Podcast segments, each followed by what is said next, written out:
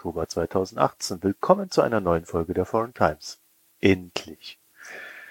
Ja, also es hat etwas gedauert. Ihr merkt das gemerkt. Äh, ich habe nämlich nichts gesendet. Äh, dafür ist die neue Folge aber nicht nur besonders lang, sondern ich glaube auch besonders interessant. Ich habe mit Ehren Güvercin gesprochen. Es kam so, dass nachdem der türkische Präsident Erdogan in Köln zu Besuch war, die Stadt hier mehr oder weniger auf dem Kopf stand, ich nicht zum Bäcker gehen konnte und etwas ungehalten war über die ganze Angelegenheit. Ich mich vor allen Dingen dann auch mit diesem Treiben auf der Straße und in Köln hier äh, befasst habe und dann tatsächlich auch mit einer gewissen Ratlosigkeit auf diesen ganzen Vorgang geschaut habe. Hinzu kommt, dass ich tatsächlich seit längerem mich frage, ob wir nicht über Muslime in Deutschland ähm, ja auch mal anständig diskutieren können. Ja, vielleicht auch mal mit Muslimen in Deutschland, nicht immer nur über sie. Ja, ich muss aber auch gestehen, so als ich dann dieses Treiben da im Bezug auf Erdogan gesehen habe, wo da Leute mit Messern irgendwie versucht haben, in Wohnungen reinzukommen und alles, um irgendwelche Fahnen von den Fenstern zu reißen. Ja, äh, da habe ich durchaus auch so gewisse Angst in meiner Gefühlswelt vernommen, gleichzeitig aber auch das Bedürfnis, diese Angst und dieses Unwohlsein etwas auszudifferenzieren. Ich habe da so ein bisschen rumgesucht, habe mich umgehört, wer könnte da ein guter Gesprächspartner sein. Und schlussendlich hat eine Hörerin mich an ihren Givergene verwiesen. Und ich muss auch gestehen, das hat sich voll gelohnt. Ihr werdet das in der Folge hören. Drin habe ich als sehr ausgewogen und vermittelnd kennengelernt. Er ist freier Journalist, Autor eines Buches namens Meo Moslems, das ich auch in Vorbereitung auf die Sendung gelesen habe. Und Ehren ist Gründer und Vorstand des Vereins Alhambra. Also er war dann sofort am Gespräch interessiert. Wir haben das recht kurzfristig fix gemacht und haben es am 18. Oktober aufgenommen. Ihr könnt ja mal Feedback geben, ob solche Gespräche auch mit solchen Themen dann vielleicht auch in der Zukunft hat ja dann mehr Deutschlandbezug, nicht nochmal einen Auslandsbezug bei euch ankommen, ob ihr mehr davon wollt und so weiter und so fort. Mein Name ist Marco Herak, viel Spaß beim Hören der Foreign Times. Irin Güvergin, willkommen zur Foreign Times. Dankeschön. Danke, dass du dir die Zeit genommen hast. Vielleicht, bevor wir loslegen, doch noch eine hm? private Frage. Alhambra, was ist das? Ein Verein? Also die, die Alhambra ist ja das berühmte Bauwerk in äh, Granada, mhm. ähm, was ja schon so ein, ja, so und so und so ein, ähm, ähm, die Alhambra ist ja so mm, das Bauwerk, was sehr äh, zentral äh, in Verbindung äh, steht mit, wenn die Rede von Islam in Europa ist. Ist ein wunderschönes Bauwerk in Granada und ist aber auch gleichzeitig äh, der Name unseres Vereins, wo ich halt auch ehrenamtlich aktiv bin, nämlich die Alhambra Gesellschaft e.V., was wir im September 2017 äh, gegründet haben mit ein paar Freunden und äh, ja, da versuchen wir Stück weit auch die äh, Islamdebatte inhaltlich mit Perspektiven zu bereichern, die vielleicht äh, so in den letzten 10, 15 Jahren wo es ja die eine Islamdebatte nach der anderen gab, vielleicht äh, zu kurz gekommen sind. Uns gibt es zwar erst seit einem Jahr, aber ich denke, dass wir mit unseren Formaten, Veranstaltungen und auch äh, ja, Wortmeldungen in den Medien äh, schon ähm, für ein gewisses Aufsehen äh, gesorgt haben. Also es ist ganz spannend. Mal schauen, wo es, äh, wo die Reise hingeht. Also eigentlich ist ja meine erste Frage hier, was ist der Islam? Wenn ich, wenn ich jetzt, wenn du jetzt mhm. sagst Islamdebatte, kann man das wirklich als Islamdebatte bezeichnen? Hm, ich würde das eher so in Anführungsstrichen verwenden. Mhm. Gibt es denn wirklich eine Islamdebatte, die den Namen Debatte wirklich verdient? Viele Muslime haben äh, nicht so das Gefühl, dass es wirklich eine Islamdebatte gibt, sondern dass es eher einen sehr verzerrten Diskurs gibt in den mhm. letzten Jahren. Also dass eher Extrempositionen auf beiden Seiten eher sehr viel äh, sichtbarer geworden sind und ähm, Stimmen, die eher differenziert sind und auch die Grautöne abbilden und ähm, nicht so sehr vorkommen. Das liegt natürlich auch darin, dass Extrempositionen natürlich auch medial viel attraktiver sind und äh, dass man vielleicht mit schrillen Positionen eher wahrgenommen wird als mit äh, komplexeren und differenzierteren Positionen. Das ist zumindest so die generelle Wahrnehmung, die es äh, unter äh, den in Deutschland lebenden Muslimen äh, gibt. Gibt es den Islam? Kann man das Wort mhm. eingrenzen? Nein, also es gibt ja sehr, sehr äh, verschiedene Ausformungen des Islams. Das mhm. ist ja äh, nicht nur ähm, im Islam der Fall, sondern äh, in allen äh, Religionen oder spirituellen ja, Bewegungen. Ähm, von, ein, von einem Islam kann man eh nicht sprechen. Es gibt äh, sehr verschiedene Ausformungen des Islam und, ähm, und das war auch immer in der Geschichte der Fall. Also wenn wir uns äh, die ähm, verschiedenen muslimischen äh, Zivilisationen uns anschauen, äh, von Andalusien über Nordafrika ähm, bis äh, rein in äh, Schwarzafrika bis Südostasien, auf dem Balkan, äh, in der ehemaligen Sowjetunion. Also es gibt sehr viele unterschiedliche Ausformungen äh, des Islam und ähm, es gibt leider sowohl auf muslimischer als auch auf nicht-muslimischer Seite bestimmte Bilder, was der Islam sein soll, die aber mit der Realität, wenn wir uns die islamische Geschichte oder die ja über 1400-jährige äh, islamische Wissenstradition uns anschauen, nicht sehr viel damit zu tun hat. Vielfach wird ja auch, ähm, gerade in Deutschland ist ja eher so die Auffassung, ja, Islam ist ein Glaube, der fremd ist. Äh, und auf der anderen Seite haben wir auch Muslime, die denken, ähm, Islam ist eine Kultur in dem Sinne, dass die türkische oder arabische Kultur den Islam halt auch ausmacht. Im eigentlichen theologischen Sinne ist, Islam keine Kultur, sondern ein Filter für Kulturen. Und das ist halt auch äh, eine Realität, die vielleicht in, in der Moderne ein Stück weit verloren gegangen ist, was natürlich auch mit der Konfrontation mit der Kolonialisierung zu tun hat, dass man da äh, sich zurückzieht in so eine Art Wagenburg-Mentalität, dass man jeden kulturell fremden Einfluss als etwas Bedrohliches auffasst, was äh, den eigenen Glauben zersetzt. Und somit hat man eigentlich die muslimische Eigenschaft sehr, sehr offen zu anderen Kulturen zu sein, verloren. Und das ist auch so ein Ansatz von der Alhambra-Gesellschaft, dass wir gerade mit diesen Bildern brechen wollen, dass wir auch, äh, oder ich persönlich auch in meinem Buch Neo-Moslems, was 2012, glaube ich, erschienen ist. Ja, schon ein ähm, bisschen her, ne? Ja, das ist schon ein bisschen her. Schon damals hatte ich äh, ganz klar formuliert, dass ich mich halt als deutschen Muslim sehe, weil Deutsch die Sprache ist, weil Deutsch die Sprache ist, die ich spreche, die ich am, die ich am besten beherrsche meine Eltern stammen natürlich aus der Türkei und, und ich habe natürlich auch sehr viel von der türkischen Kultur vermittelt bekommen. Aber Deutschland ist meine Heimat und die deutsche Kultur ist für mich keine fremde Kultur, sondern das ist meine mhm. Kultur. Und ähm, das ist ganz klar äh, auch vereinbar mit meinem muslimischen Glauben, weil im Fastenmonat äh, Ramadan kann ich nicht Deutsch fasten oder Türkisch fasten, sondern entweder ich faste oder ich faste nicht. Also von daher mhm. betrifft das meine Glaubenspraxis in keinster Weise es macht mich nicht zu einem besseren Muslim, wenn ich jetzt nach der türkischen Kultur äh, lebe oder arabischen Kultur oder sonst etwas, sondern das sind äh, zwei Ebenen, die man voneinander auch trennen muss. Also von der Nation getrennt. Genau. Hm. Wie pluralistisch ist der Islam? Kann man so schwer beantworten. Man muss, glaube ich, eher so die historische Entwicklung sich auch anschauen. Ähm, Professor Thomas Bauer hat äh, das sehr, äh, ist einer der renommierten, renommiertesten Islamwissenschaftler in äh, Deutschland.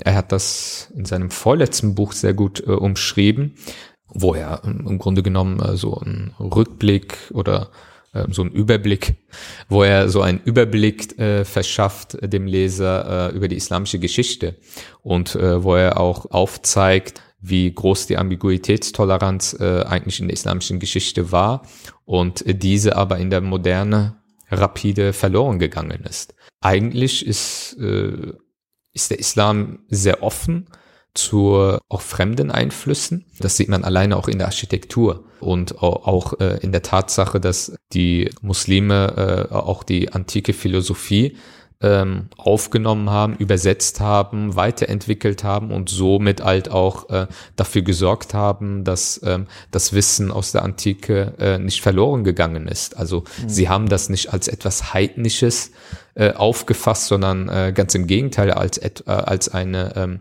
ähm, wertvollen äh, Schatz, den sie geschützt haben, übersetzt haben und somit halt auch dafür gesorgt haben, dass das auch äh, für die spätere Zeit erhalten geblieben ist. Mhm. Und äh, das sieht man auch an der, in der Architektur, dass man äh, die Muslime gar keine Probleme hatten, ähm, äh, als sie äh, natürlich dann äh, Moscheen gebaut haben zur Zeit des Propheten und zu, äh, kurze Zeit danach, dass sie ganz selbstverständlich auch auch ganz äh, christliche Einflüsse aufgenommen haben. Und diese ganzen Kuppelkonstruktionen, das kommt aus der byzantinischen Architektur sie waren sehr, sehr flexibel in diesen Dingen und äh, mhm. haben diese Einflüsse aufgenommen, haben sich dadurch auch äh, inspirieren lassen und äh, haben daraus äh, auch eine eigene Architektur entwickelt, die aber ihre Vorbilder überhaupt nicht äh, in der, äh, im Islam zu finden sind.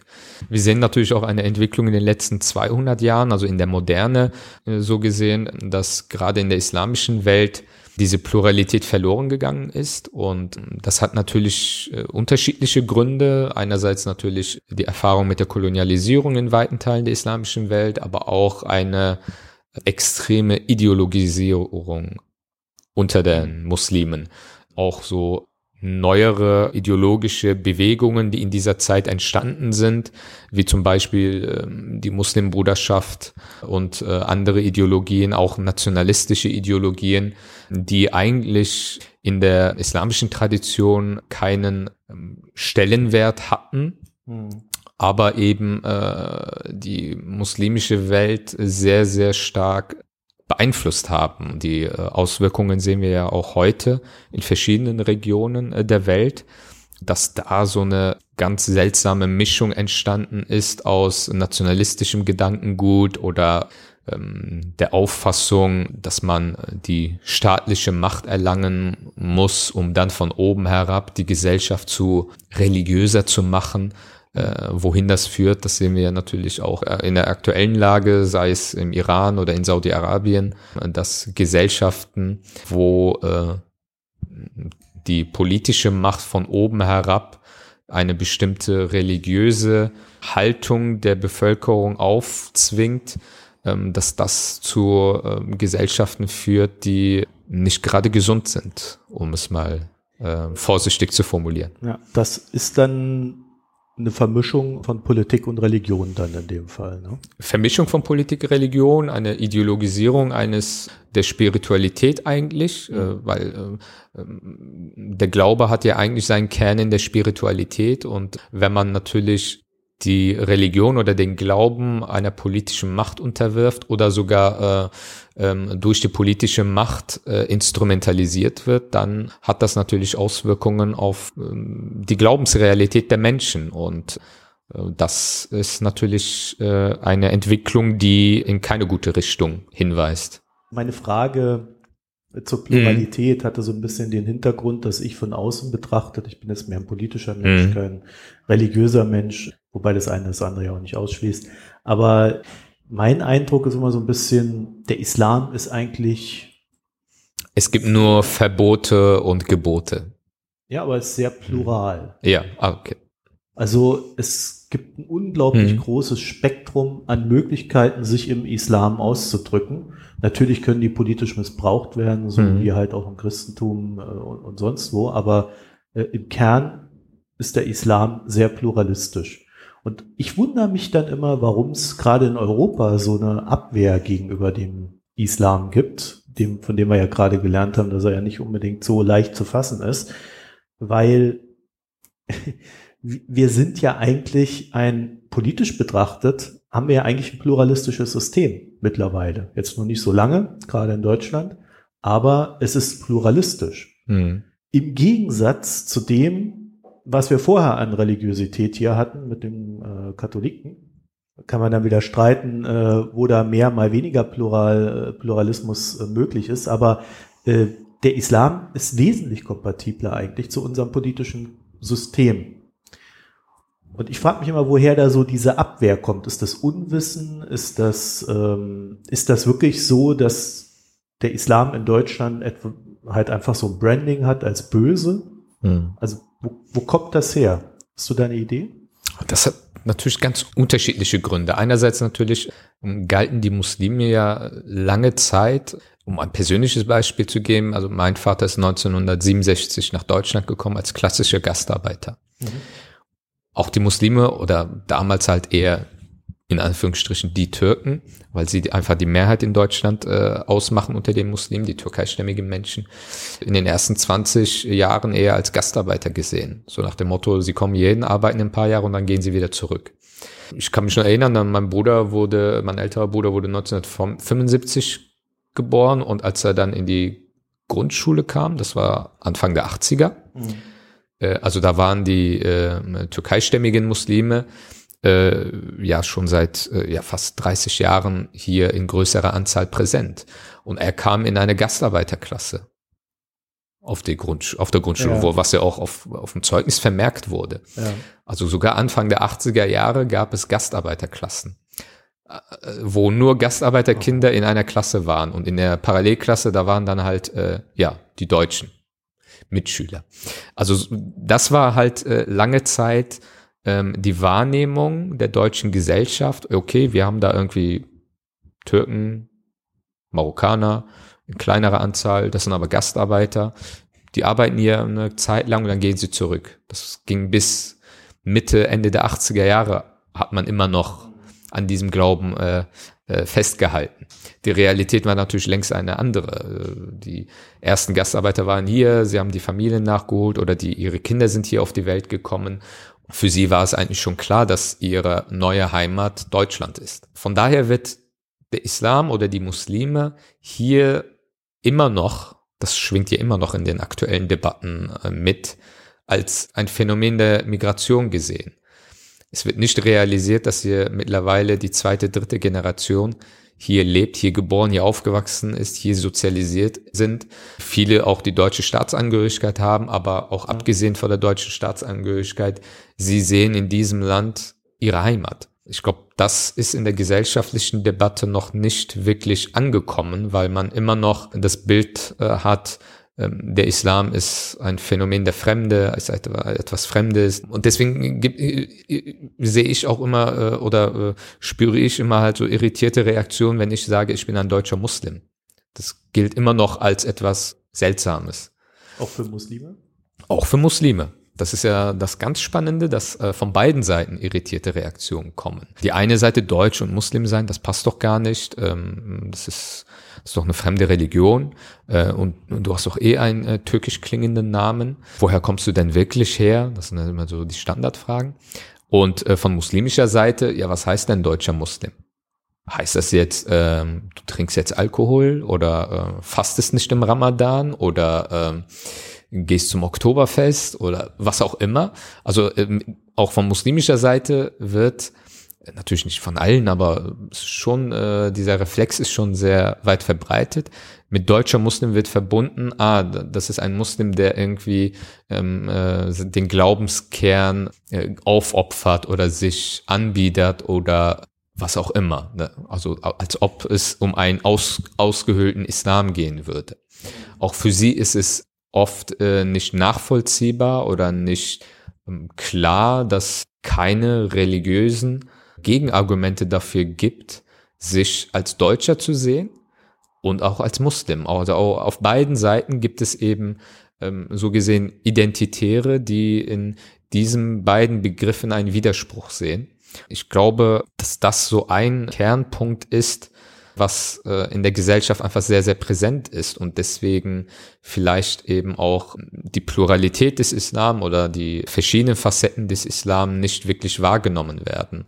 Es herrscht natürlich auch sehr viel Unwissen einerseits oder auch ähm, falsches Wissen über den Islam, weil äh, natürlich in den ganzen ja aufgeheizten Debattenklima ja mittlerweile seit 9/11 eigentlich permanent die Menschen natürlich mit bestimmten Facetten von bestimmten Muslimen konfrontiert werden, medial und und äh, äh, oder eben auch auf der politischen Bühne. Von daher kann man ist ja den Otto Normalverbraucher nicht wirklich übel nehmen, wenn er ein verzerrte, verzerrtes Bild vom Islam oder von den Muslimen hat.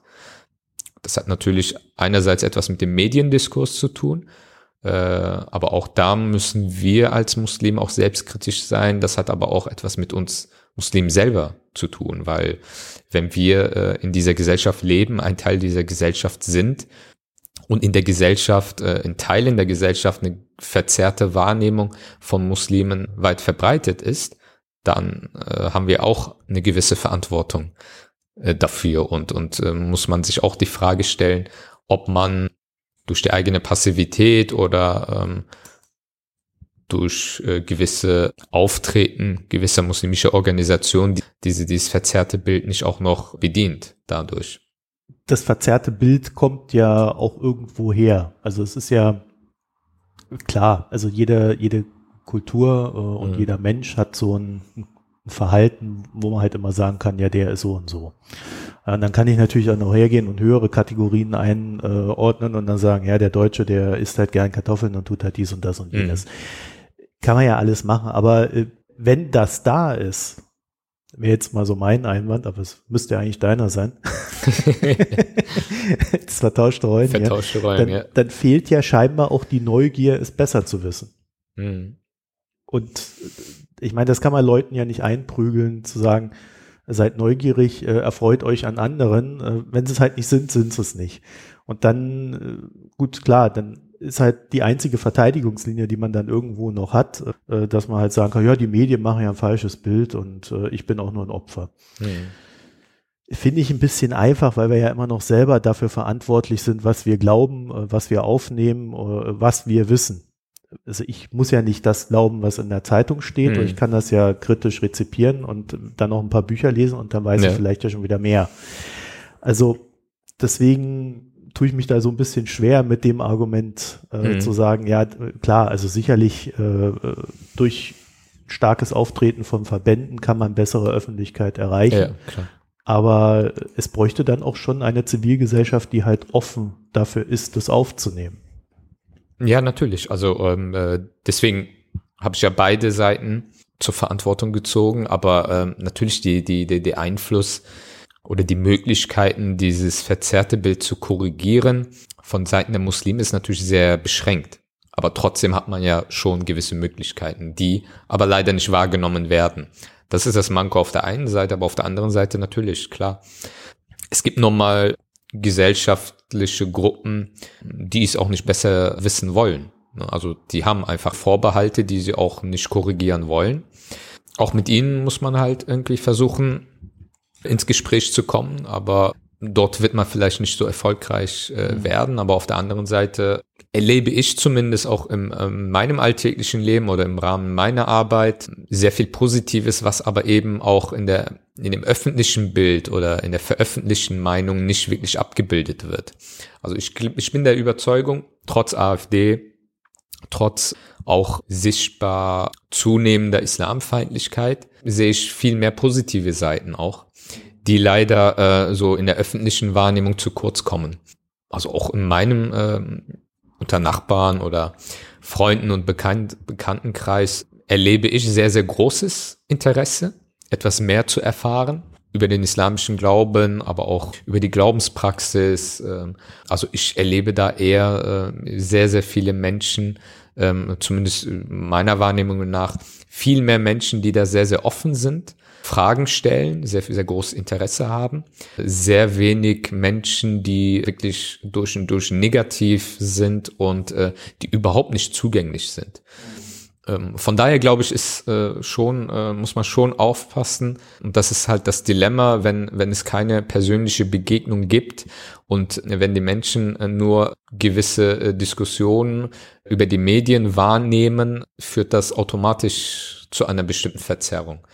Wenn ich kurz einhaken darf, ich habe da ganz, ich habe da so einen Artikel mal bei Kantara gelesen, auch schon ein paar mhm. Jahre her. Ja. So ein Talkshow-Designer hat sich mm. dann mhm. mal so äh, ausgesprochen, wie er das so alles sieht. Und äh, das war ganz interessant insofern, als äh, dass er gesagt hat, ja, die Muslime, die können ja alle nicht sprechen. Mm. Ja, da gibt's keiner, der mal was zuspitzen kann, dann können sie nicht richtig Deutsch, die kannst du auch nicht in eine Talkshow reinsetzen. Der, also ich ich habe das so erstmal so per se als äh, eher rassistisch empfunden. Ja. Da ist natürlich eine gewisse Fernsehlogik, die da mit reinspielt. Fand ich aber ziemlich sonderbar, weil ähm, wenn wir danach gehen, dann wären mhm. wahrscheinlich die meisten deutschen Kulturen und Subkulturen schlichtweg aus der Meinungsbildung ausgeschlossen, weil sie sich halt nicht dem Schema nach artikulieren mhm. können. Lassen wir es mal, dass es so ist, ja? Ja, äh, wie das von äh, gewissen Formaten halt erwünscht wird. Mhm. Wenn man dann bedenkt, dass halt die öffentlich-rechtlichen TV-Sender diejenigen sind, welche solche Talkshows hauptsächlich machen, mhm dann finde ich, äh, ist das schon eine sehr einfache Verantwortungsverschiebung halt weg. Deswegen habe ich jetzt so insistiert, dass natürlich schon auch die Zivilgesellschaft da auch ein bisschen mehr äh, Absolut. gefragt sein muss äh, und solche Dinge auch zu Gerade diese Talkshow-Industrie, der salafistische Prediger Pierre Vogel ist wirklich äh, zum ähm, Star geworden und wirklich auch äh, gesellschaftlich viel äh, bekannter geworden durch seine Talkshow-Auftritte. Und das war natürlich für die Talkshows, für die Talkshow-Redaktion ein, äh, die haben sich natürlich gefreut, als, hm. als sie so jemanden äh, wie äh, Pierre Vogel dann äh, in der Sendung hatten, weil er, äh, er spricht mit kölschem Dialekt, ist Deutscher, ehemaliger Boxer, äh, salafistischer Prediger, kommt mit seinem Gewand und seinem Bart und äh, mit seiner Gebetskappe. Äh, das bringt natürlich eine gewisse Attraktivität äh, und, und damit halt auch Einschaltquoten. Und er, er hat natürlich das geliefert, was sie gerne äh, eben haben wollten, Kontroverse ich habe äh, das ein oder andere Mal, mal äh, Vorgespräche gehabt für eine Talkshow. Ähm, da wird man dann halt angerufen und äh, ja, wir überlegen Sie für eine Talkshow einzuladen zu dem dem Thema. Was würden Sie dann zu der und der Fragestellung sagen? Und äh, dann hören Sie von dieser Person nichts mehr. Und zwei Tage später, wenn man sich dann die Talkshow anschaut, dann weiß man, wieso man nichts mehr gehört hat. Weil die Position, die man dann zu dieser Fragestellung, die sie dann mhm. gestellt haben, äh, zu diesen Fragen, die sie dann gestellt haben, was dann halt äh, in, Talkshow, in der Talkshow thematisiert werden sollte, weil meine Antworten oder meine Positionen dazu äh, zu differenziert waren oder nicht schrill genug. Mhm. Und dann, äh, wenn ich mir dann die Talkshow dann anschaue, verstehe ich dann die Logik dieser Redakteure.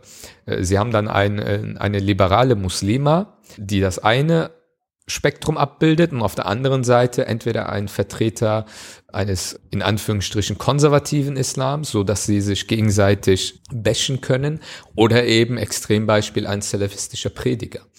Und dass dann aus so einer Konstellation keine wirklich brauchbare Diskussion hervorkommt, sondern eher die Stereotype äh, bedient, äh, das ist, glaube ich, jedem bewusst mhm. und am bewusstesten darüber sind natürlich die Talkshow-Redakteure selber. Das ist halt das Grunddilemma der ganzen Talkshow-Industrie, aber halt auch äh, der übrigen Medienlandschaft, ähm, aber auch da sehe ich eine gewisse Tendenz, dass man, es gab schon so eine Phase, wo das sehr extrem war mhm. in den Talkshows und in der letzten Zeit sieht man schon zumindest eine gewisse ja, Einsicht, möchte ich nicht sagen, aber dass das zumindest ein bisschen äh, in dieser, was die Schärfe angeht, mhm. etwas zurückgegangen ist. Es wird besser.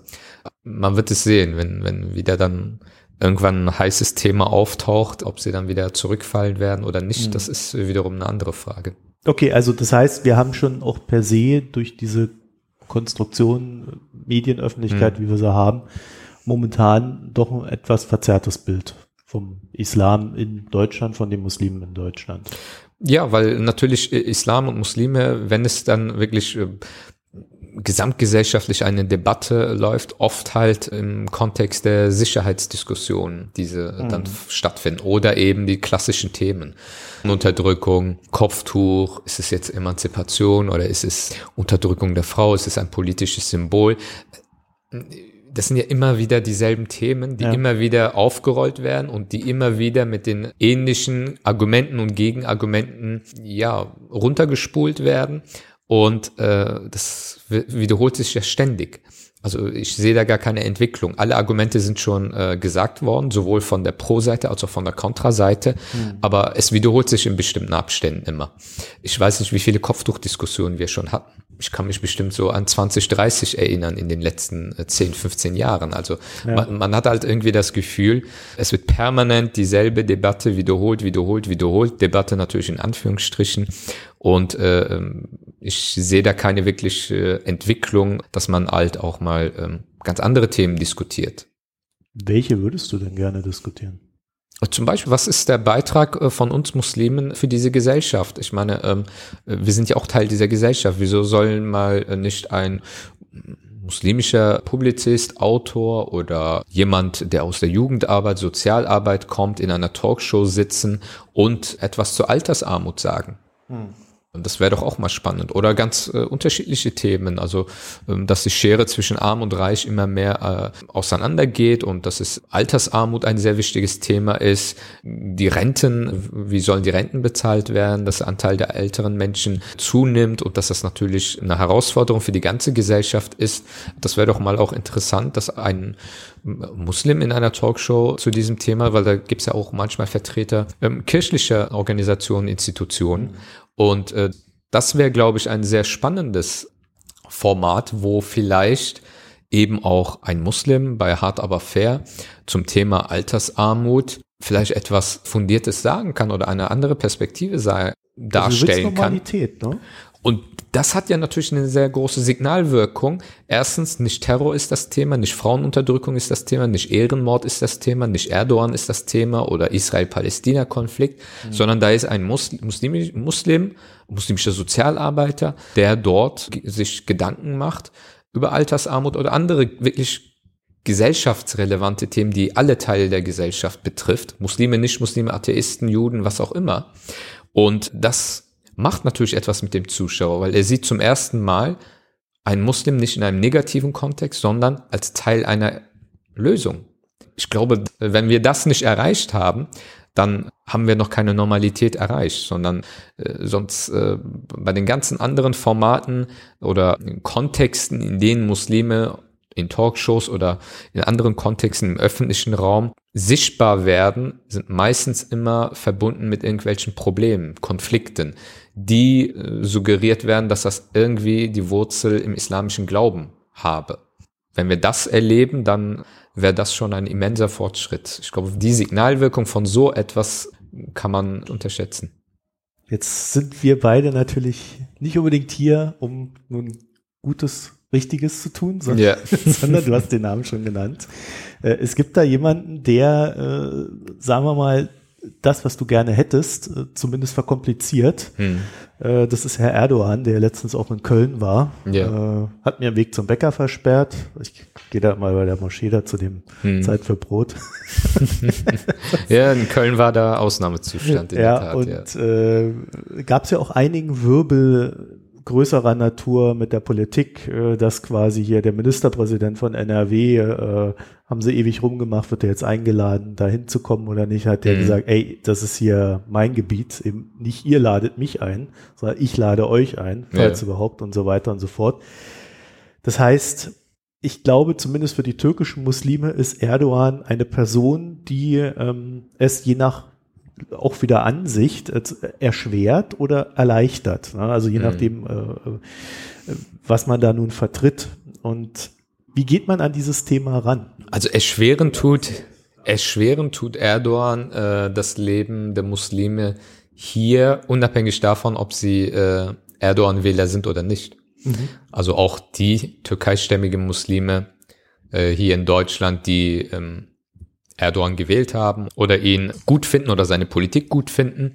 Auch deren Leben wird ja durch solche Auftritte wie bei der Moscheeeröffnung hier in Köln erschwert. Er hat die Moschee eröffnet. Seine Rede war eher besonnen, also das war, ähm, da hat er jetzt keine verbalen Ausfälle gehabt. Aber allein die Tatsache, dass als feierlich diese, dieser Band durchtrennt wurde und die äh, Moschee offiziell eröffnet wurde. Wenn man sich die Reihe äh, angeschaut hat, der Personen, die da feierlich diese Moschee eröffnet mhm. haben, dann waren das ausnahmslos Vertreter, Minister aus dem Kab türkischen Kabinett und äh, Vertreter der türkischen Religionsbehörde Diyanet. Also da waren nur türkische Staatsbeamte auf diesem Foto. Wenn man alleine dieses Foto sich anschaut, würde man eher denken, das ist eine Moscheeeröffnung einer zentralanatolischen Stadt. Dieses Zeichen hat fatale Auswirkungen gehabt und wird fatale Auswirkungen haben. Nicht nur für DITIB als Dachverband der über 900 Gemeinden hier in Deutschland und die halt eben strukturell verbunden ist mit der türkischen Religionsbehörde Dianet, sondern das hat auch auf, äh, Auswirkungen auf äh, die Wahrnehmung des Islam insgesamt hier in Deutschland. Das bedient natürlich auch wiederum das Bild, dass der Islam oder die Muslime hier etwas Fremdes sind, dass es hier einen ausländischen Staat gibt, der hier so eine Machtdemonstration inszeniert, weil diese Moscheeöffnung war eine Machtdemonstration, als DITIB diese Pläne hatte, diese Moschee äh, zu eröffnen vor langen Jahren, gab es äh, die Pro-Köln-Bewegung, die rechtspopulistische, die dagegen demonstriert äh, hat. Und ähm, es gab viel Gegenwehr. Und der damalige äh, Oberbürgermeister Fritz Schrammer hat sich leidenschaftlich für diese Moschee eingesetzt. Die ganze Kölner Zivilgesellschaft. Und ähm, dass äh, diese Leute, dass diese Vertreter der Kölner Zivilgesellschaft nicht eingeladen wurden, das ist schon mal ein äh, Eklat. Und später wurden sie kurz, einen Tag vorher wurden sie eingeladen, aber sie durften nicht sprechen. Also sie sollten nur Statisten sein bei der Inszenierung des türkischen Präsidenten. Und dazu waren sie natürlich nicht bereit, weil das ist natürlich eine politische Instrumentalisierung. Wieso sollen sie da nur den Statisten spielen? Weil das ist eine Kölner Moschee. Und die Kölner Bevölkerung, Muslime, Nicht-Muslime, Atheisten, was auch immer, sie haben gegen Pro Köln für diese Moschee demonstriert. Das war natürlich ein äh, Fiasko. Abgesehen davon ist natürlich die Rolle der Türkei unabhängig von dieser Moscheeeröffnung sehr, sehr wichtig, weil die Türkei versucht natürlich, das ist normal, dass jeder Staat hat so seine Interessen und versucht seine Interessen halt mit politischen Mitteln durchzusetzen. Und die politische Agenda äh, der AKP-Regierung ist natürlich halt auch den Zugriff auf die hier lebenden türkeistämmigen Menschen zu stärken und nicht zu verlieren. Einerseits natürlich, weil ähm, das Wahlstimmen bringt, aber jenseits der wahltaktischen Erwägungen hat man natürlich auch Einflussmöglichkeiten, weil hier leben über 2,5 Millionen türkeistämmige Menschen. Und äh, wenn man natürlich über Moscheegemeinden, über andere Organisationen, über Lobbyorganisationen hier auch die Menschen politisch lenken kann und auch mobilisieren kann, ist das natürlich für einen Staat von äh, großer Bedeutung. Das hat natürlich Auswirkungen auf die Muslime hier. Und, und gerade äh, die Agenda der AKP der letzten drei, vier, fünf Jahre wird immer nationalistischer und äh, teilweise identitär nationalistisch. Gerade auf die Jugendlichen versuchen sie, auf die jungen türkeistämmigen Menschen hier versuchen sie einen gewissen Einfluss auszuüben. Es gibt eine Diaspora-Politik. Sie nennen es Diaspora-Politik. Zu den Architekten dieser Diaspora-Politik gehört der AKP-Abgeordnete Mustafa Yeneroğlu. Er ist Kölner. Er war lange Zeit auch Funktionär der Islamischen Gemeinschaft Milli Görüş, die ihren Sitz hier in Köln hat. Er ist dann vor einigen Jahren zum Abgeordneten gewählt worden in der AKP und ist Abgeordneter jetzt in Ankara, versucht aber über diese Diaspora-Politik äh, insbesondere halt auf junge türkeistämmige Menschen nicht nur in Deutschland, auch in anderen europäischen Ländern, aber aufgrund der zahlenmäßig großen Gruppe äh, an türkeistämmigen Menschen hier in Deutschland ist natürlich äh, das Ganze auch konzentriert auf Deutschland. Versuchen sie durch Kulturreisen in die Türkei, durch gewisse Förderprogramme, durch äh, YTB, die Behörde für Auslandstürken, versuchen sie natürlich durch Projektförderung, Kulturreisen in Anführungsstrichen, natürlich auch die gerade die Jugendlichen und die jungen äh, Menschen und die Akademiker unter den türkeistämmigen äh, Muslimen hier in Deutschland zu indoktrinieren und natürlich halt auch für die politische Agenda der AKP natürlich anzuwerben und, und äh, sie in diese Richtung ähm, zu lenken. Und äh, das ist eine Entwicklung, die man im Auge behalten muss. Das ist auch für die hier lebenden Muslime ein wichtiges Thema, weil ich glaube, wir sind so in einer Phase, wo auch eine gewisse Gegenwehr gegen solche Einflussnahmen ähm, sich entwickelt, weil die Instrumentalisierung der hier lebenden Muslime durch einen ausländischen Staat wird immer auf Kosten der hier lebenden Menschen sein. Also die Moscheeöffnung, da war hier ein Tag lang in Köln Ausnahmezustand. Das halbe Kabinett der Türkei ist am Abend dann wieder in den Flieger gestiegen und sind wieder zurück in die Türkei gefallen, äh, geflogen. Aber die Probleme bleiben hier. Und mit diesen Problemen werden wir Muslime insgesamt konfrontiert. Ich glaube, da muss man auch von politischer Seite auch eine klare Forderung stellen, auch an die DITIB, dass die Einflussnahme des türkischen Staates auf eine Religionsgemeinschaft hier in Deutschland, weil der Anspruch von DITIB ist eigentlich eine deutsche Religionsgemeinschaft zu sein. Sie wollen ja immer die ganze Zeit die Anerkennung mhm. durch den Staat, deutschen Staat haben. Aber wenn sie sich zum ja, Außenbezirk der Religionsbehörde äh, des türkischen Staates degradieren lassen, äh, dann glaube ich, sollen sie entweder klar Farbe bekennen und sagen, äh, wir sind eine Außenstelle des türkischen Staates oder, wenn sie es wirklich ernst meinen, eine deutsche Religionsgemeinschaft zu sein, dann müssen sie aber auch unter Beweis stellen, dass sie unabhängig sind und sich nicht politisch instrumentalisieren. De facto ist es aber so, dass die Entscheidungen in Ankara gefällt werden und die Vertreter der DITIB in der Zentrale hier in Köln haben nur die Wahl, diese, äh, diese Entscheidungen auszuführen. Das ist die Realität. Dagegen wehren sich auch immer mehr hier lebende Muslime, die sich hier verortet fühlen und die sich nicht äh, politisch vor den Karren zerren lassen wollen. Und ich glaube, da ist momentan so eine gewisse Konfliktlinie, die immer klarer auch in der Öffentlichkeit äh, zum Vorschein kommt. Das wird ja recht hart geführt, dieser Kampf. Also äh, was wir da in Köln gesehen haben, als Erdogan da war, das waren ja teilweise Szenen, wo äh, Leute, es gab ja dann so, so Häuser, mhm. drüber und dann wurden dann so Plakate raus wie Erdogan geh weg oder äh, ja. wir stehen für die Demokratie, wir wollen dich hier nicht. Das sind ja dann tatsächlich Leute mit, die haben ihr Messer gezückt und wollten dann da hoch und äh, irgendwie, ja, ja äh, man weiß es nicht, wie es geendet wäre, ne? sagen wir es mal so. Und äh, so Rufe wie äh, wir sind deine Soldaten und, und was weiß ich, äh, was ist das? Also ich, ich, muss sagen, so aus, aus, ich bin ja jetzt Deutscher, äh, mhm. auch wenn ich Ostdeutscher bin, dann könnte man da noch wieder streiten, aber mhm. ich bin so ein bisschen baff und hatte so den Eindruck, das erinnert mich so an die faschistischen Umtriebe, wie ich so da teilweise in Ostdeutschland sehe, nur halt von der anderen Seite. Der Vergleich ist gar nicht so verkehrt, weil ähm, ähm, das ist natürlich als Außenstehender ist es natürlich, äh, woher kommt das, stellt man sich die Frage. Aber wenn man ähm, die türkischen Medien der letzten Jahre einfach mal so ein bisschen verfolgt hat, regelmäßig, äh, dann wundert das einen gar nicht, weil es wird über die Medien, aber auch über die Ansprachen, die Erdogan persönlich auch hält und auch andere AKP-Politiker, wird das, wird ja dem Volk ein Bedrohungsszenario vermittelt, so nach dem Motto, Erdogan und seine AKP aber eigentlich geht es um die Person Erdogan. Also es gibt eigentlich de facto keine Partei AKP mehr. Weil äh, wenn es eine Partei geben würde, dann würde, würde es ähm, äh, Parteisitzungen geben, wo es äh, verschiedene Positionen gibt und da werden Entscheidungen getroffen, Grundsatzpapiere formuliert oder sowas. So etwas gibt es nicht.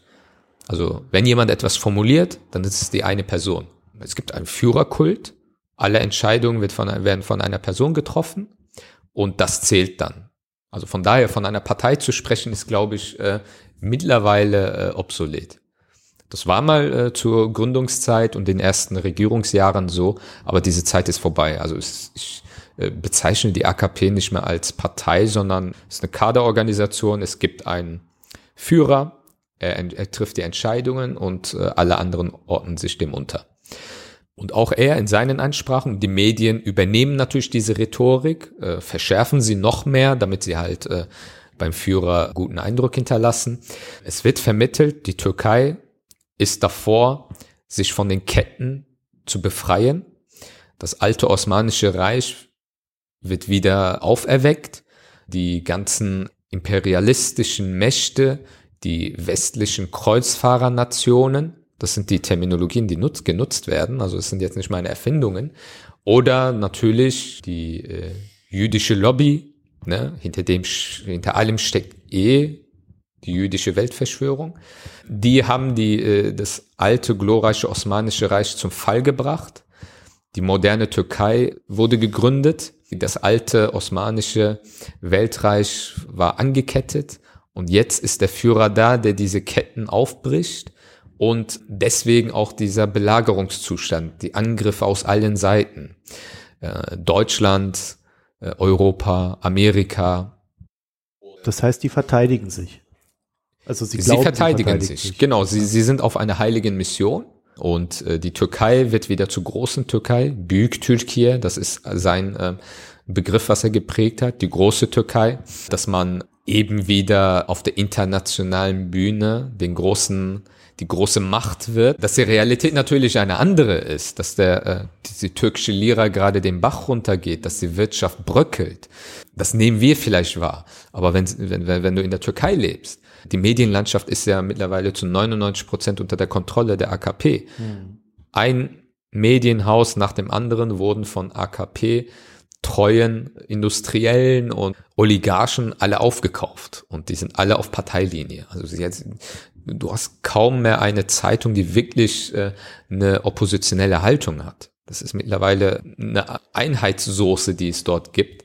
Und wenn, wenn die Bevölkerung und auch eben auch die türkeistämmigen Menschen hier in Deutschland, sie konsumieren ja auch diese Medien, vor allem halt eben über die Fernsehsender, wenn man ständig mit diesen Bildern bedient wird, dann darf man sich über eine gewisse Aggressivität, die sich eben auch hier in Deutschland zu bestimmten Anlässen zeigt, gar nicht wundern. Und das führt auch dazu, wenn Sie hier in Deutschland mit äh, wirklich durch und durch AKP-treuen türkeistämmigen Menschen bestimmte politische Themen versucht zu diskutieren, da fallen dieselben Worte, wie, wie man die in, in AfD-Kreisen hört.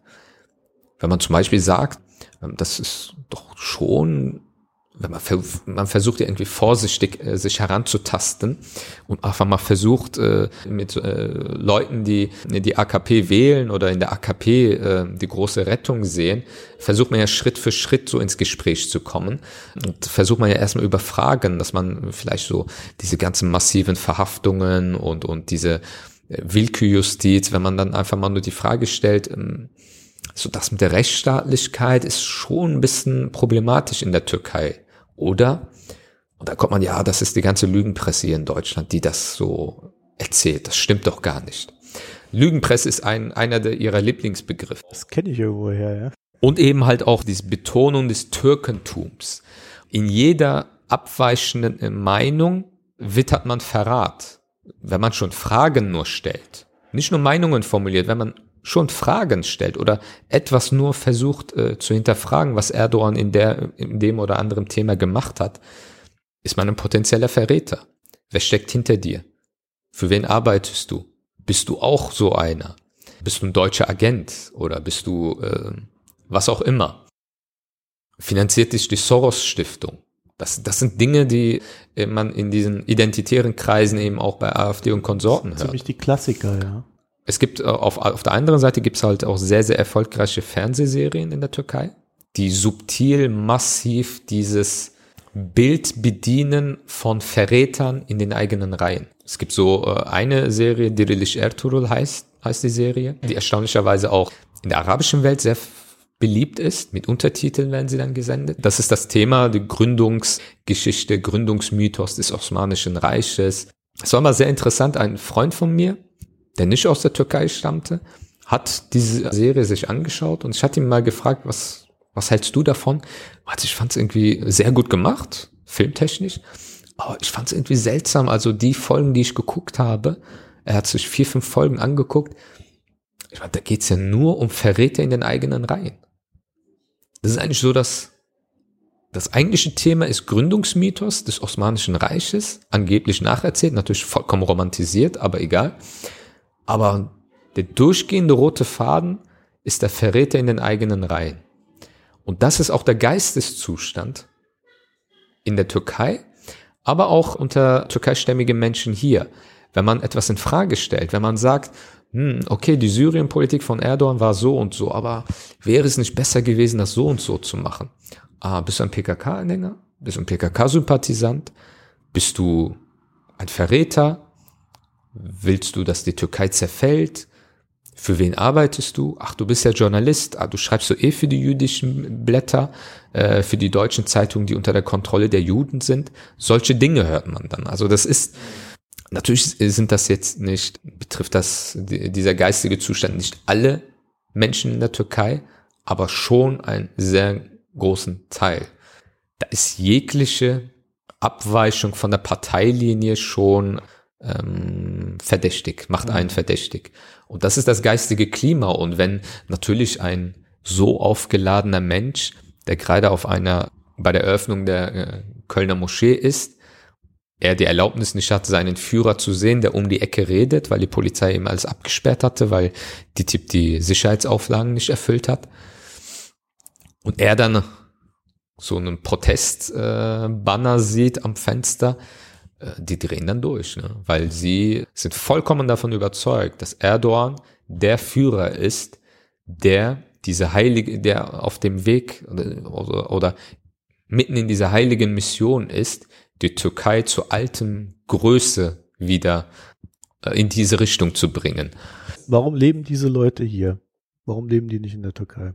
Diese Frage stelle ich äh, immer, wenn ich mit solchen Leuten, und ich, ich kenne ja auch in meinem Umfeld äh, solche Leute, manchmal ist das Gespräch sehr schwierig mit ihnen, manchmal artet das auch in Streitgespräche aus, wenn die, Deu wenn die Türkei so groß ist und so eine ähm, gigantische Entwicklung hinter sich gebracht hat und auf dem besten Weg ist, wieso äh, zieht man dann nicht in die Türkei und unterstützt diese Entwicklung, wenn das dann so alles so groß, rosa-rot ist? Und ich glaube, im Unterbewusstsein wissen sie ganz genau, dass junge äh, türkeistämmige Menschen, die hier geboren, hier aufgewachsen sind, aber total fasziniert sind von dieser Führungsfigur Erdogan, ganz klar wissen, dass sie keine sechs Monate in der Türkei überleben werden, wann sie mentalitätsmäßig in der Türkei gar nicht zurechtkommen würden. Das wissen sie. Sie kritisieren Deutschland, sie reden von morgens bis abends darüber, wie rassistisch Deutschland ist, wie islamfeindlich Deutschland ist, ja, es gibt Rassismus, ja, es gibt Islamfeindlichkeit, aber sie machen Deutschland schlechter, als Deutschland ist, weil sonst würden sie nicht in diesem Land leben. Das können sie sich aber nicht eingestehen. Sie fühlen sich wohl hier in Deutschland, sie sind Deutsche, als sie es äh, als es, als es ihnen bewusst ist. Aber trotzdem leben sie halt in dieser, ja, in dieser Scheinrealität, in dieser Wagenburg-Mentalität und ziehen sich halt in diese innere Wagenburg zurück, so, weil sie konfrontiert sind mit AfD, mit bestimmten Phänomenen in dieser Gesellschaft, sie können damit nicht umgehen und äh, sehen die Lösung darin, ja, okay, aber es gibt einen Führer. Wenn es hart auf hart kommt, ist er da, der sich um uns kümmert. Das ist so, glaube ich, der geistige Zustand. Äh, so schwer das für uns vielleicht nachzuvollziehen ist, aber sie haben eine große Sehnsucht nach äh, einer Führungsfigur und sehen in dieser Führungsfigur die Lösung und schieben dieser Führungsfigur all die Verantwortung auch ab, die sie eigentlich hier haben und äh, selber diese Verantwortung eigentlich wahrnehmen müssten. Deswegen ist es, glaube ich, trotz aller Schwierigkeiten mit solchen Menschen ins Gespräch zu kommen und ich rede in erster Linie über die jungen türkeistämmigen Menschen, ist es, glaube ich, trotzdem sehr, sehr wichtig, das Gespräch zu solchen Menschen zu suchen und auch im Gespräch zu bleiben. Weil ich glaube, man kann es schon schaffen, hinter diese ideologischen Konstruktionen zu kommen und auch eine vernünftige Ebene zu finden, um vielleicht auf die einen oder anderen Punkte hinzuweisen, vielleicht zu einem Umdenken oder zu einem Denkprozess bei diesen Menschen zu kommen. Ich habe in, in den Tagesthemen so im Vorfeld von Erdogan äh, einen Bericht gesehen, der das für mich sehr schön illustriert hat. Also da waren irgendwie zwei Brüder, haben eine Wäscherei, Vater hat sie gegründet, arbeiten da und dann sagt, fragen sie den einen Bruder, der für die AKP war, der andere war mhm. nicht für die AKP, fragen sie den dann so, na, ähm, oder ich weiß, ich weiß gar nicht mehr, was der anders war. Jedenfalls, sie haben ja gesagt, wie, wie lebt denn, oder, oder der andere Bruder hat es gefragt, ist ja auch egal. Wie lebt denn Mutter in, in der mhm. Türkei? Da sagt er, ja, wie ein Ölscheich. Und dann fragt äh, der andere Bruder wieder, ja, und wie kommt es dann, dass wir ihr jeden Monat Geld schicken müssen? Weil das Geld, was sie hat, äh, vom Staat bekommt, 1200 Lira, äh, das reicht noch nicht mal für, für die medizinische Versorgung, die 2000 Euro Lira im Monat kostet. Mhm. Und äh, dann hat er dann so gelacht und ist dann so ein bisschen so abgetan. Also äh, irgendwo äh, ist es eigentlich ziemlich sichtbar, wenn man es sehen will, dass es halt nicht so ganz optimal läuft ja. äh, in der Türkei. Aber scheinbar ist dann das Bedürfnis, das nicht sehen zu wollen, teilweise auch sehr stark ausgeprägt. Ne? Weil man das Gefühl hat, man muss Türkei vor jeder Kritik verteidigen.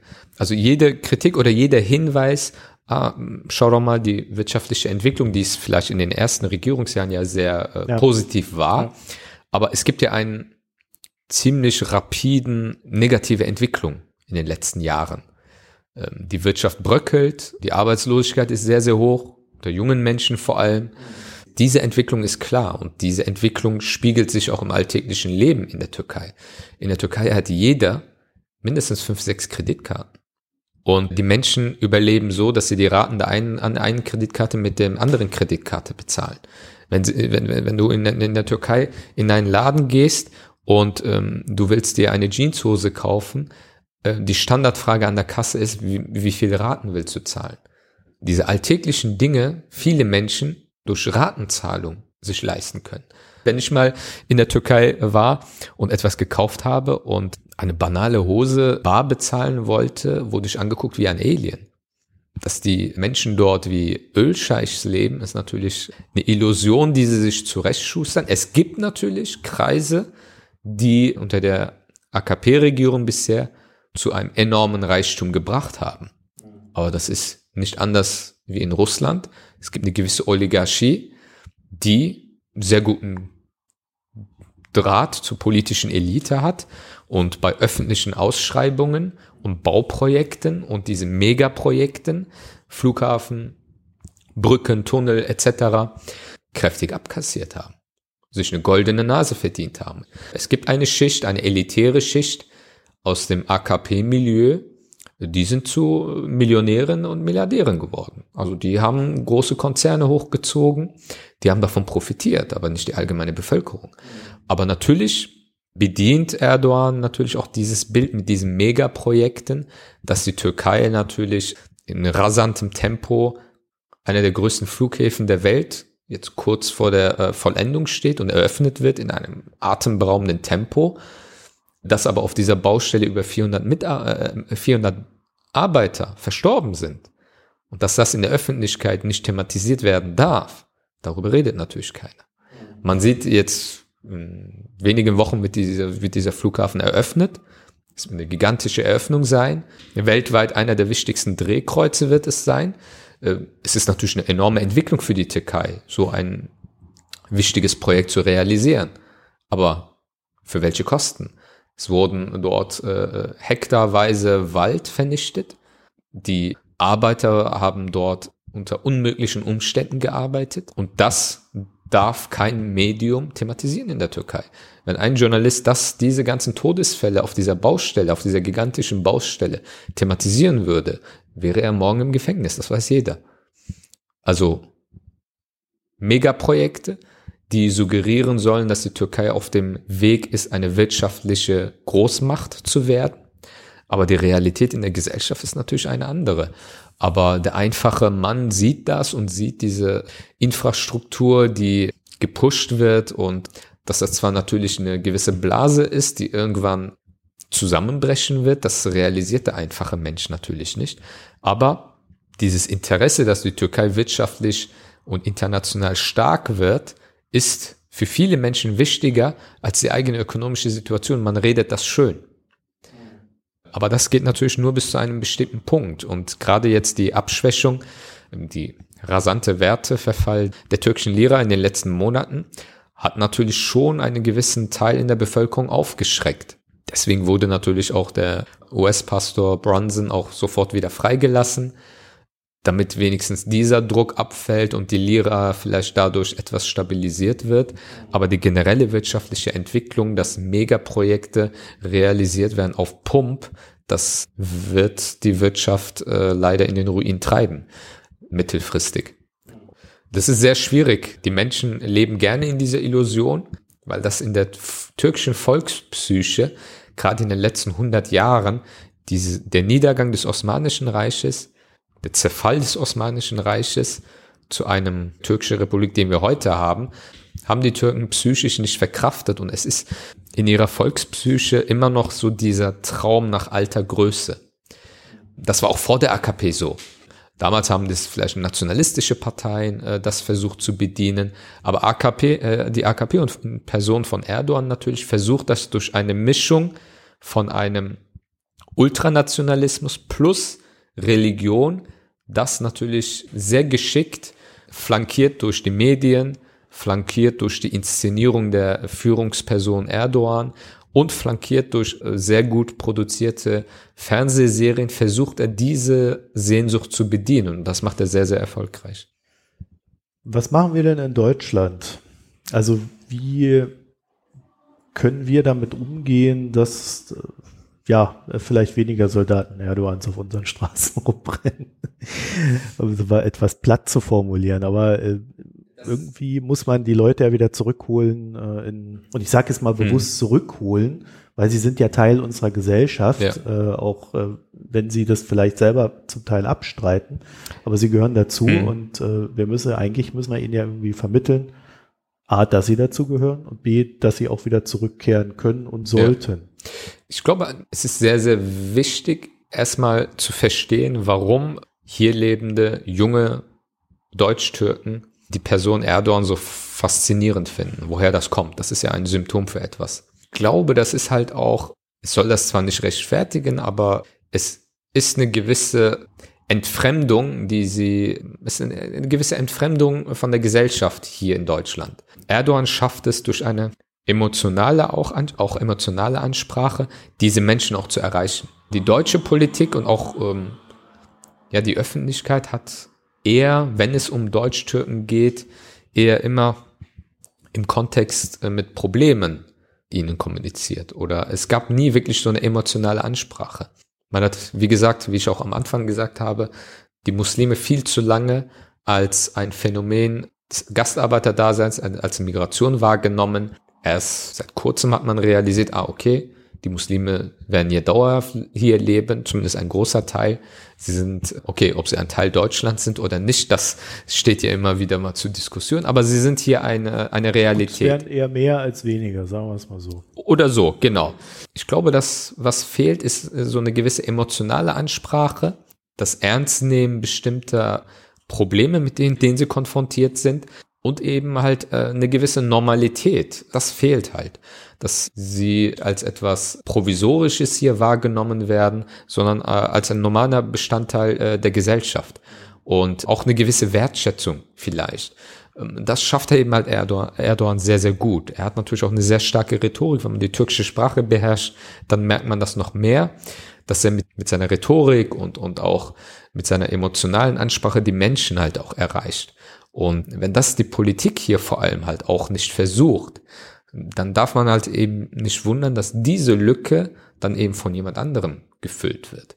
Man darf das nicht unterschätzen, dass dieses identitär, auch nation, identitär-nationalistisches Gedankengut auf der türkischen Seite sehr wirksam ist hier in Deutschland und dass man sich damit beschäftigen muss, dass man das ernst nehmen muss und man wird mit Verboten oder mit repressiven Maßnahmen ähm, das nicht verhindern können. Ganz im Gegenteil. Das wird das, glaube ich, eher äh, anfeuern, sondern man muss das äh, wahrnehmen, gut einschätzen, aber eben überlegen, okay, was, was für eine Alternative bieten wir denn an? Weil diese Menschen leben in dieser Gesellschaft, das sind unsere Mitbürger. Und da muss man als Staat, als Politik aber eben auch als Zivilgesellschaft die Frage stellen, wieso wir es nicht geschafft haben, diese Menschen anzusprechen, wieso wir es nicht geschafft haben, diese Menschen zu erreichen. Diese Lücke, äh, wir lassen diese Lücke als Politik, als Zivilgesellschaft und äh, da kommt jemand in Person von Erdogan über bestimmte Strukturen, die, äh, auf die er hier Einfluss hat und füllen diese Lücke. Und ich glaube, das ist eher der Knackpunkt, mit dem wir uns beschäftigen müssen, weniger mit der Person Erdogan. Ganze ähm, Problematisierung von Erdogan hat natürlich seine Berechtigung, weil die Entwicklung in der Türkei ist besorgniserregend, die Auswirkung auf Deutschland ist natürlich besorgniserregend, aber wenn Tag und Nacht immer wieder Erdogan problematisiert wird, führt das dazu, dass immer mehr junge Deutschtürken irgendwann das Gefühl haben, also wenn die, die Deutschen so stark sich auf ihn einschießen, dann muss da irgendetwas richtig sein. Mhm. Zum Beispiel beim Verfassungsreferendum vor eineinhalb Jahren, zwei Jahren, wo ja die Verfassung so umgekrempelt wurde, dass alles auf eine Person angepasst wurde. Also alles, alle Macht im Staat wurde in einer Person zentralisiert. Ähm, das war grob gesehen eigentlich so die Verfassungsänderung. Und es gab sehr viele auch Akademiker und andere junge Deutsch-Türken in meinem Freundeskreis, wir haben natürlich darüber geredet, was, was sagt die Verfassungsänderung, was für Auswirkungen hat das. Und ich war sehr erschrocken darüber, dass gebildete Akademiker, der eine ist sogar Arzt in einer Klinik, der hat gesagt, das ist, diese Verfassungsänderung ist, äh, ich habe damit ein Problem. Ich bin, äh, ich bin eigentlich nicht so unbedingt anti-AKP, aber er ist auch kein Parteisoldat in dem Sinne. Aber er fand diese äh, Verfassungsänderung falsch und äh, sehr gefährlich für die Entwicklung der Türkei. Aber die ganzen Diskussionen in den Monaten und Wochen vor dieser Verfassungsveränderung, das war ja sehr aufgeheizt hier in Deutschland. Da wurden ja natürlich Veranstaltungen abgesagt, wo AKP-Politiker auftreten sollten. Und äh, das war sehr, sehr aufgeheizt. Und diese aufgeheizte Atmosphäre hat bei ihm dafür gesorgt, dass er gesagt hat, ich finde diese Verfassung falsch. Ich will eigentlich diese Verfassungsänderung nicht. Aber weil die ganzen Medien hier sich so eingeschossen haben und es eigentlich nur noch hier um Erdogan geht, werde ich für diese Verfassungsänderung stimmen. Naja, das ist aber auch ein sehr sonderbares Argument. Natürlich, es ist, es ist vollkommen nicht nachvollziehbar, dumm, aber nicht, es, es gab wirklich dieser Anteil dieser Menschen, die aus Reflex heraus dann gesagt haben, jetzt erst recht ja, trotz meiner Bedenken, trotz meiner eigentlich Haltung eher dagegen zu stimmen, dass sie trotzdem Ja gestimmt haben, dieser Anteil war nicht gerade klein. Und das ist halt immer so die Frage. Natürlich, ähm, ich sehe das ja selber. Ich meine, ich bin türkeistämmig und äh, die Entwicklung in der Türkei finde ich sehr, sehr besorgniserregend und natürlich habe ich eine Meinung dazu und ich formuliere diese Meinung auch und vertrete diese Meinung auch in meinen Artikeln, in meinen Wortmeldungen und so weiter und das hat natürlich auch Konsequenzen für mich. Und man bekommt, ich bekomme mittlerweile mehr Anfeindungen aus türkisch-identitärer Richtung als von, als von der AfD. Droh-E-Mails, äh, Pöbeleien über Social Media, die sind teilweise massiver als von AfD und Konsorten. Aber trotzdem ist es halt immer so eine Frage, gut, kritisieren ist das eine, analysieren ist das andere, eine, Position beziehen ist das eine, aber gut, was bieten wir denn diesen Menschen an Alternativen an? Ähm, das ist auch ein Thema für die politische Bildung. Es gibt äh, sehr viele Poli äh, Angebote der politischen Bildung, sei es Bundeszentrale für politische Bildung, Landeszentrale für politische Bildung, andere Einrichtungen, äh, die politische Angebote, Formate anbieten äh, für politische Bildung, ähm, gerade im Osten auch, gegen Rechtsextremismus, gegen Linksextremismus, alles Mögliche. Aber es gibt keine Angebote, die überhaupt nur im Ansatz attraktiv sind für junge Deutschtürken das sind ja Dinge, die man auch machen muss. Man muss ja irgendwie diesen Menschen, weil diese Menschen leben hier. Die Menschen werden wahrscheinlich noch lange hier leben. Die werden nicht in die Türkei auswandern oder sonst was, weil das das gelobte Land für sie ist. Nein, sie werden weiterhin hier leben. Und wir werden auch weiter mit diesen Menschen hier leben. Von daher muss man auch als Gesamtgesellschaft, als Zivilgesellschaft die Frage stellen, jenseits der ganzen Kritik und so weiter, ja, was bieten wir diesen Menschen an, dass wir da vielleicht auch einen Wandel erzeugen können oder dass wir es erreichen können, dass mehr Verständigung da ist, mehr Austausch da ist, mehr Begegnung da ist und dadurch auch ein Stück weit diesen Menschen klar wird, wie wertvoll es ist, in einer Gesellschaft zu leben, wo zivilgesellschaftliche Teilhabe normal ist, wo die Artikulation von unterschiedlichen Meinungen normal ist und wieso es diese Realität wichtig ist, wieso das ein Reichtum ist und wieso das eben in der Türkei nicht mehr gegeben ist. Und ich glaube, das ist eher so äh, der Punkt, worauf man sich gesamtgesellschaftlich konzentrieren muss, weil es ist immer sehr, sehr einfach zu sagen, ja, das sind die leben in einer Parallelgesellschaft. Ja, leben sie. sie. Leben geistig in einer Parallelgesellschaft. Auch wenn sie vielleicht beruflich und so weiter total hier integriert sind, leben sie geistig in einer Parallelgesellschaft. Wenn sie so einer ideologischen ähm, Richtung anhängen.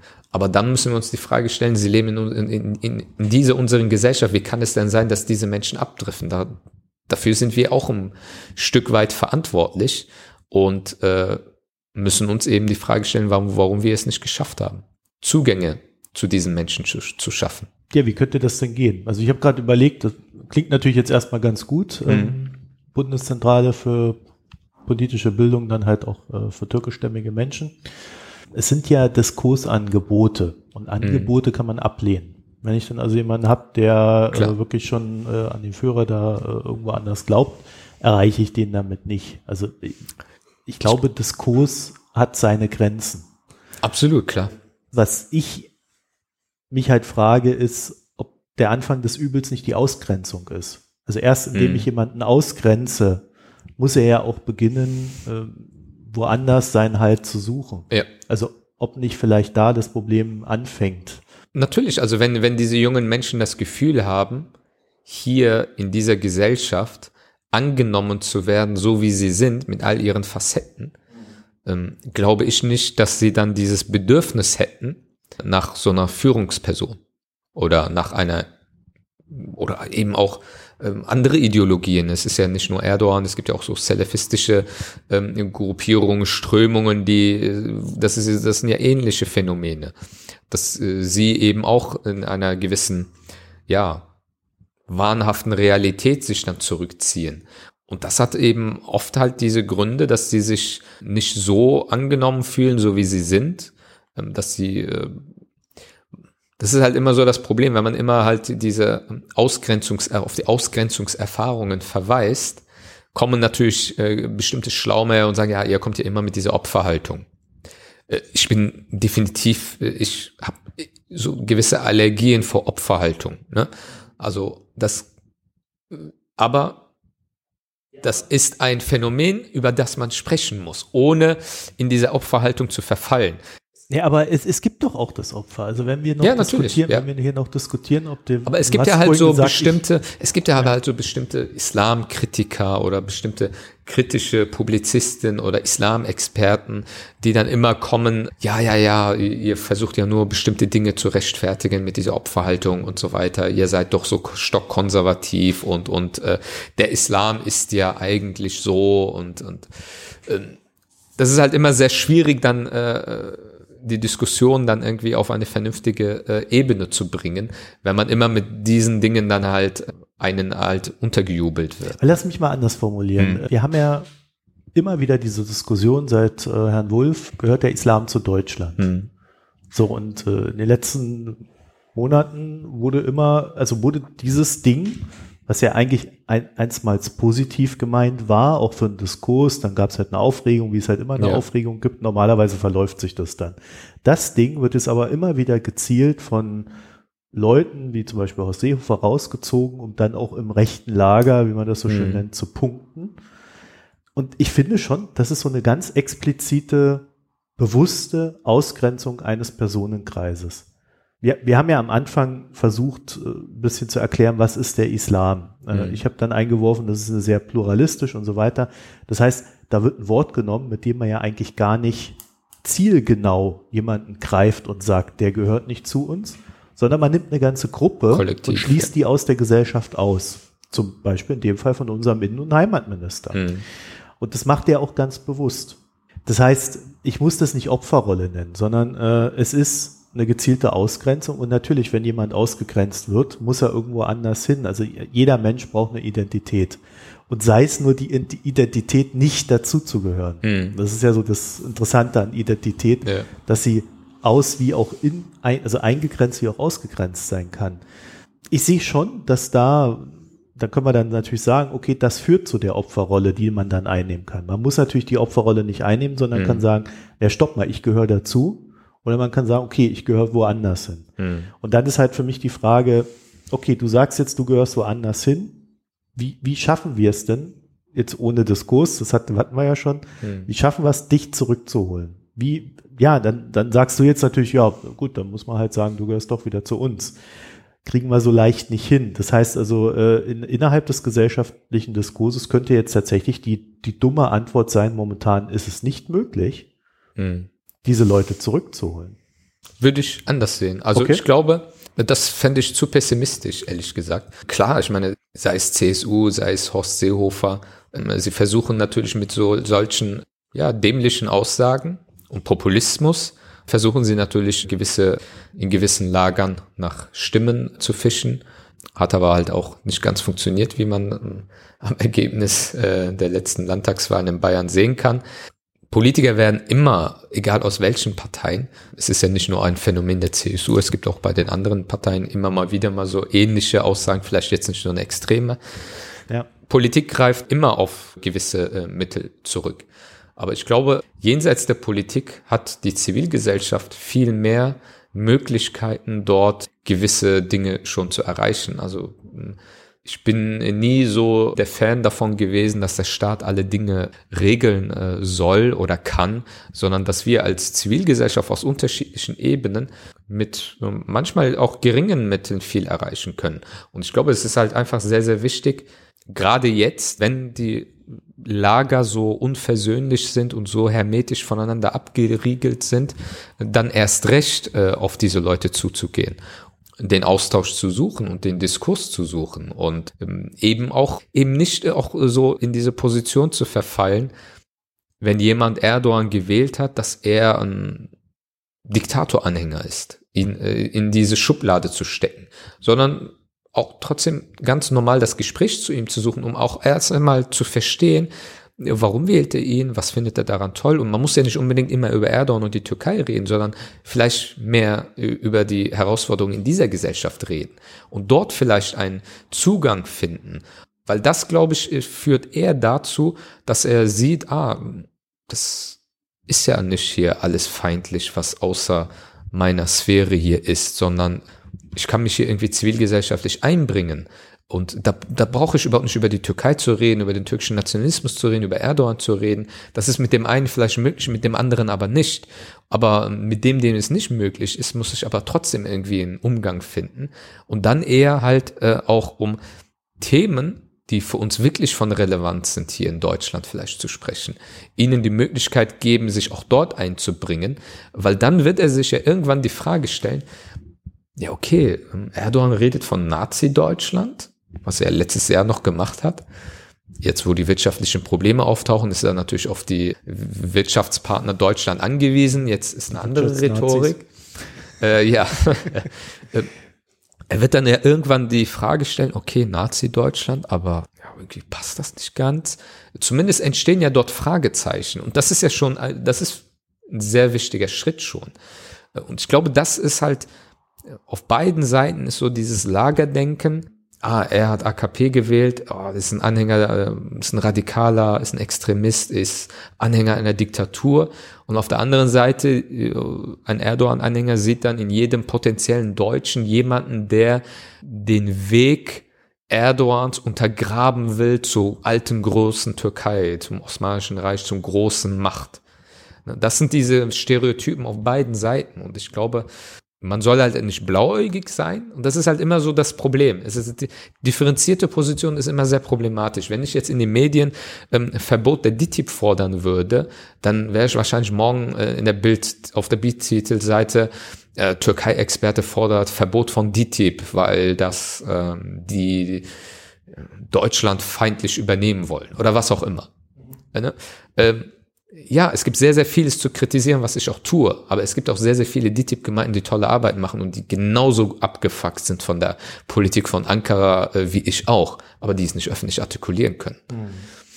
Also es ist schon komplexer. Äh, es gibt eine verstärkte Reethnisierung unter den Deutsch-Türken hier. Es gibt eine, äh, ein Teil der Deutsch-Türken, die in den Nationalismus abdriftet so komische, komische Amalgam von Religion und Nationalismus. Das ist äh, gefährlich, das ist, äh, muss man im Blick haben, aber das ist ein Teil der Deutsch-Türken. Ich glaube, sehr viele, auch unter den Sympathisanten und die ihn vielleicht, auch gewählt haben, sind äh, zugänglich. Und das ist meine persönliche Erfahrung. Und ich glaube, da äh, diese, diese Möglichkeiten muss man halt nutzen. Da eben diese Zugänge schaffen, diese Zugänge offen halten und eben äh, nicht verschließen, weil die Identitären und die Nationalisten, die freuen sich darüber, je marginalisierter DITIB ist, desto glücklicher sind sie. Je marginalisierter die Deutsch-Türken hier werden, desto glücklicher ist Erdogan. Weil dadurch hat er fest, verfestigt er seinen Zugang, seine Einflussmöglichkeiten über seine Kanäle hier bei den Deutsch-Türken. Und ähm, je äh, offener die Zugänge zu den Deutsch-Türken bleiben, desto unruhiger wird er sein. Und ähm, das, glaube ich, verstehen gewisse Akteure vielleicht in Deutschland noch nicht, aber das versuche ich halt immer wieder zu artikulieren. Man sollte eben den nationalistischen Scharfmachern auf der türkischen Seite nicht diesen Gefallen tun. Die AfD würde auch darüber jubeln, wenn die Bundesregierung und auch die Medien zum Beispiel jeden Ostdeutschen für verloren glauben, äh, für, verloren erhalten würden. Mhm. So nach dem Motto, ah, Ostdeutschland verloren. Ja, teilweise, ne? teilweise ja. sogar, natürlich. Ich meine, ich, ich kenne mich jetzt nicht so gut aus in Ostdeutschland, aber ich habe zum Beispiel einen Freund in, in Stralsund, die ich auf, auf, ab und zu mal besuche. Äh, er ist mit, er ist Deutscher, aber mit einer Marokkanerin verheiratet und die fühlen sich wohl. Ist zwar Stralsund, ist jetzt nicht Dresden oder Chemnitz, aber ich glaube auch das Bild des Ostdeutschen ist sehr, sehr durchsetzt mit Stereotypen.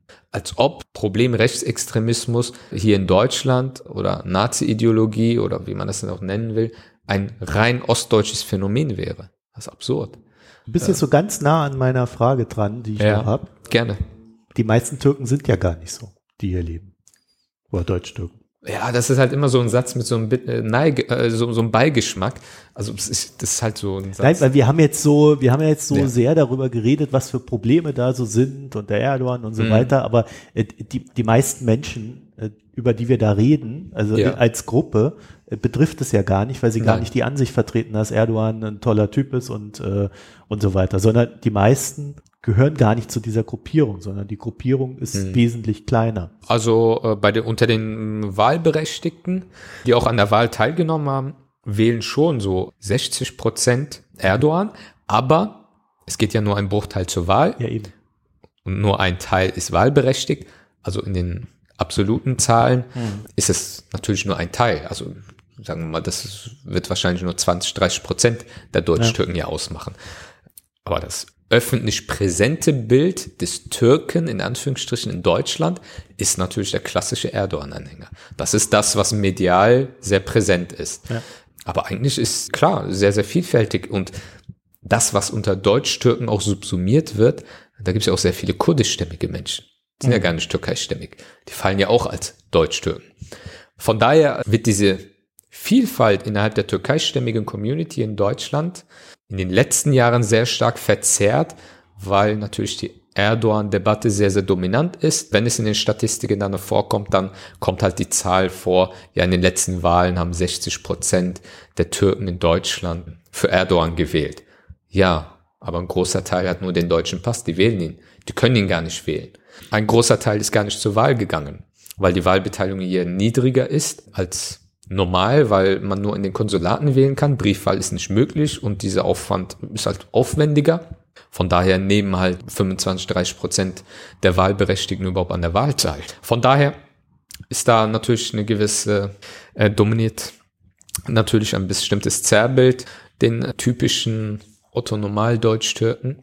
Der Hintergrund meiner Frage war so ein bisschen, es gibt dadurch ja auch eine ja, äh, ein, es, es gibt dadurch natürlich auch ein Familienumfeld, über das man dann wieder diese Menschen erreichen kann und die dem auch entgegenwirken können.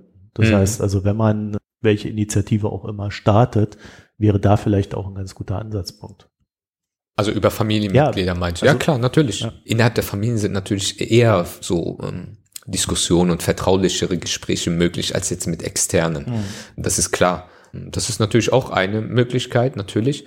Aber viel, äh, eine andere Komponente ist halt auch eben, dass halt auch innermuslimisch beziehungsweise unter türkeistämmigen Muslimen halt auch so eine gewisse ähm, Debattenkultur vielleicht kultiviert, äh, Debattenkultur vielleicht realisiert werden muss, weil man halt auch bestimmte Dinge vielleicht innermuslimisch offener vielleicht diskutieren kann, zumindest kontroversere Positionen, wo vielleicht bestimmte Akteure gewisse äh, Vorbehalte hätten, in einem öffentlichen Raum zu machen.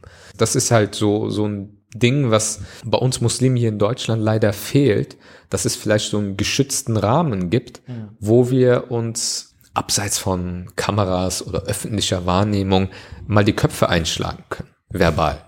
Wo man einen innermuslimischen Diskurs vielleicht um solche brisanteren Fragen, ja, wie schaut es eigentlich aus mit Muslimen in Deutschland? Was ist unser Beitrag?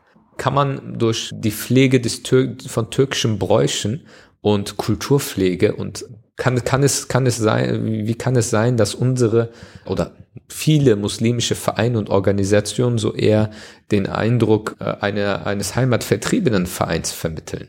Äh, wie kann es sein? Und wieso wundern wir uns dann darüber, wenn dann bestimmte Politiker mit populistischen Parolen kommen, wie Islam ist nicht ein Teil Deutschlands? Und wieso bedienen bestimmte äh, Strukturen oder bestimmte Vertreter, muslimische Vertreter, dieses Bild dann auch subtil, bewusst oder unbewusst? Mhm. Ne, dass man halt innermuslimisch halt vielleicht so einen Diskursraum schafft. Und das ist ja halt eben auch ähm, unsere Intention auch als Alhambra-Gesellschaft, um den innermuslimischen Diskurs halt auch vielleicht ein bisschen anzutreiben.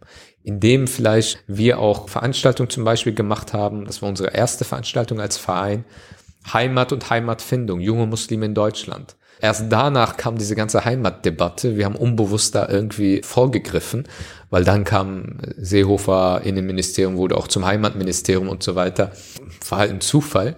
Aber für uns äh, war es halt wichtig, auch diesen Heimatbegriff aus muslimischer Perspektive zu diskutieren und eben diesen Begriff, Heimatbegriff nicht anderen Akteuren, die vielleicht das auf eine populistische Art und Weise instrumentalisieren, zu überlassen. Ich glaube, man braucht mehr solche Diskursräume, um auch den jungen Muslimen und auch den jungen Deutsch-Türken ähm, zu realisieren ähm, oder, oder auch Inhalte anzubieten, die sie annehmen können, die sie abnehmen, ablehnen können, aber auch äh, die sie zum Nachdenken anregt. Und, und ich glaube, das wird auch in Zukunft zunehmen, dass es halt immer mehr Muslime gibt, die sich diese grundsätzlichen Fragen stellen und somit halt auch äh, diese, dieses erhoffte diese er, erhofft, äh, diese, diese, dieser Diskurs unter Muslimen vielleicht auch ähm, sich mehr und mehr äh, kultiviert somit halt auch äh, Angebote an solche jungen Menschen, die auf der Suche nach Halt sind oder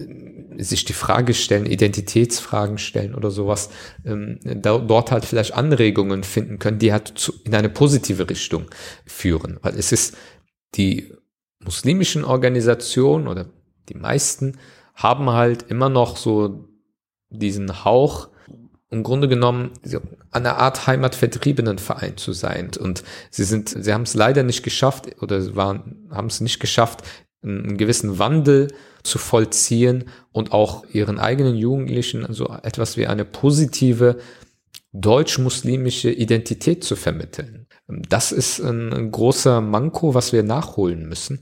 Und wenn man das wirklich schaffen würde, dann wird das eine sehr große Immunisierung auch vor gewissen ideologischen Beeinflussungen ähm, als Folge haben. Das ist, glaube ich, äh, ein Knackpunkt äh, oder eine, eine Herausforderung, vor der die muslimische Community in Deutschland steht. Das ist ja eigentlich ein sehr schönes Schlusswort, oder? Ja, ich denke schon. Ihren Güvercin, ich danke für das Gespräch. Vielen Dank für die klugen Fragen und das spannende Gespräch.